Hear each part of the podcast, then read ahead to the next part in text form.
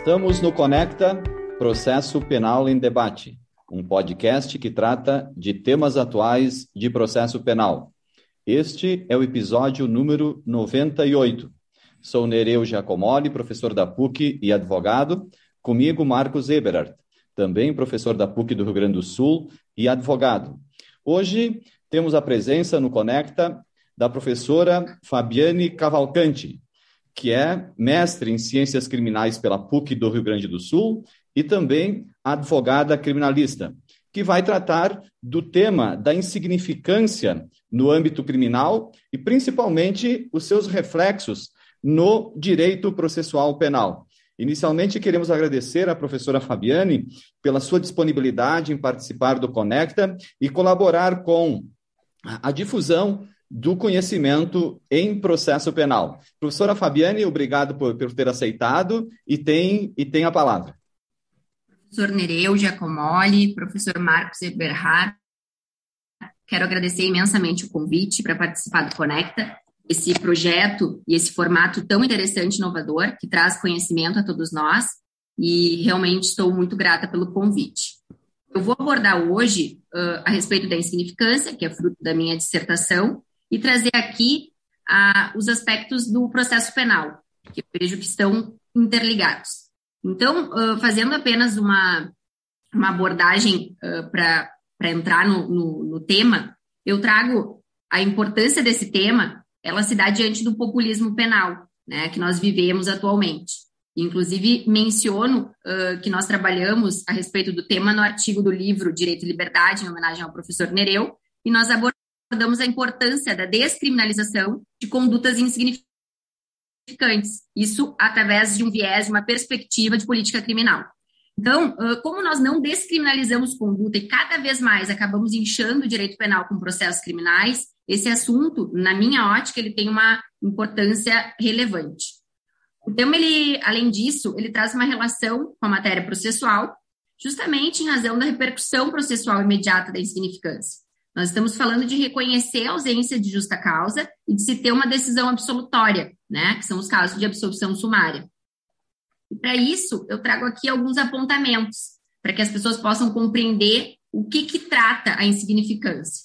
No contexto brasileiro, nós temos dois momentos cruciais sobre a insignificância. O primeiro, ele se dá em 94, quando o professor Carlo Vico Manhas trata da, da insignificância e traz esse debate a partir de outros princípios que norteiam a significância, como o princípio da subsidiariedade, princípio da ofensividade e da mínima ofensividade.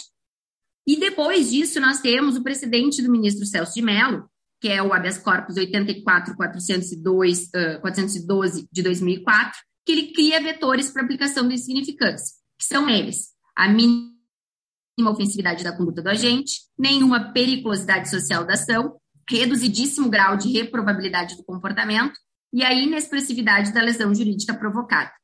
Nós temos um marco, né, antes disso, uh, mundial, que veio através do, do Paus Roxin, em 1964, que já abordava a insignificância a partir dos aspectos uh, de política criminal.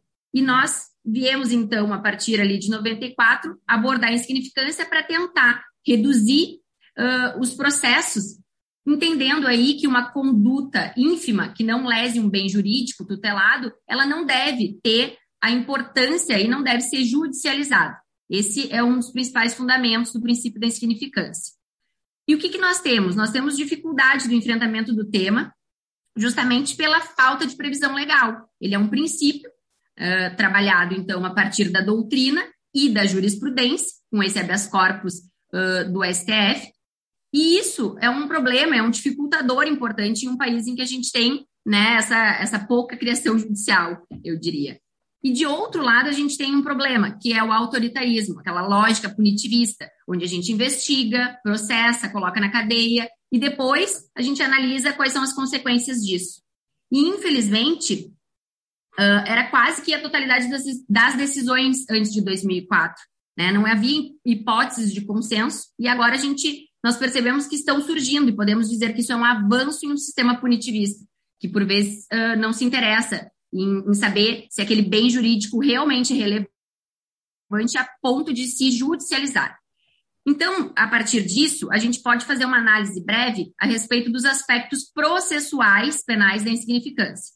A insignificância é uma questão material, causa de atipicidade, falta de lesão significativa a um bem jurídico tutelado, mas ela tem consequências processuais aplicáveis. A primeira, que eu diria mais importante, é que se o fato é atípico, em razão da insignificância, uma ação penal é impossível, justamente pela falta de justa causa que é um elemento essencial para o nascimento da ação penal.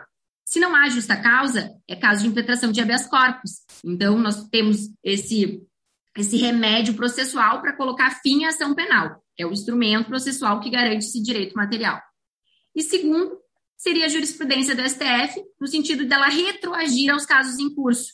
Né? Claro que uh, já há algum tempo o STF criou esses vetores, mas o reconhecimento da insignificância, ela também deve se dar processualmente, e aí nós teríamos a retroatividade da jurisprudência a partir dessa decisão que nos traz aí uh, um norte do que, que nós devemos analisar para se judicializar e para uh, ter um processo criminal.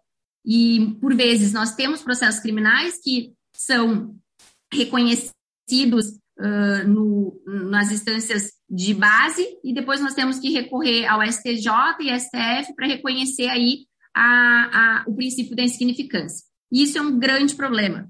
E agora, até uh, em abril desse ano de 2022, nós tivemos uma decisão da STF que é bem importante de ser mencionada, porque nós temos alguns crimes que não se aplica, né? Como é o caso de crimes contra a administração pública, mas se aplica, então, a crimes contra a ordem tributária, num patamar já que a gente uh, tem uma portaria que viabiliza, mas a reincidência é um problema também na aplicação da insignificância. E agora nós estamos vendo a possibilidade de se aplicar a insignificância aos uh, réus que são reincidentes. E eu acho que isso é um avanço uh, e nós acabamos, então, tendo uma possibilidade de desinchar né, o direito penal, o processo penal dessas demandas que não deveriam ser uh, judicializadas e processadas criminalmente.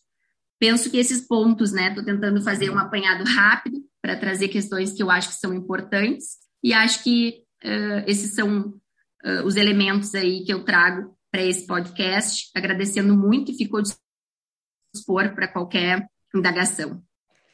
Professora Fabiane, satisfação tê-la aqui no Conecta Podcast. Eu tenho certeza que as repercussões processuais da insignificância, se elas efetivamente fossem levadas é, é, efetivamente a sério, é, como são, por exemplo, do ponto de vista doutrinário, nós não teríamos é, tantos processos como, por exemplo, é, de crimes patrimoniais, crimes normalmente sem violência, em que uh, esses processos uh, muitas vezes tratam uh, de bens de efetivamente não necessariamente pequena importância, mas muito mais do que isso, de importância insignificante. Nós temos vários cases ao redor disso, como por exemplo o famoso furto das melancias, né, que chegou no STJ e o ministro Sebastião Rei Júnior, ao, a Rei Júnior, ao abrir a sessão, né, adverte que não tem sentido absolutamente nenhum um, um processo desse chegar no STJ para julgamento. Tudo em decorrência dos efeitos processuais, da insignificância, é, que passam tantas fases processuais sem serem, sem serem reconhecidos. Esse foi o episódio 98 do Conecta Podcast com a professora Fabiane Cavalcante, que é advogada criminalista aqui no Rio Grande do Sul e mestre em ciências criminais pela PUC. Nesse episódio, que estará no ar no dia 25 de maio, às 18 horas. Compartilhe conhecimento pelo Conecta Podcast com Nereu Giacomoli e Marcos Eberhardt, pelo YouTube, pelo Facebook, pelo Instagram e pelo Spotify.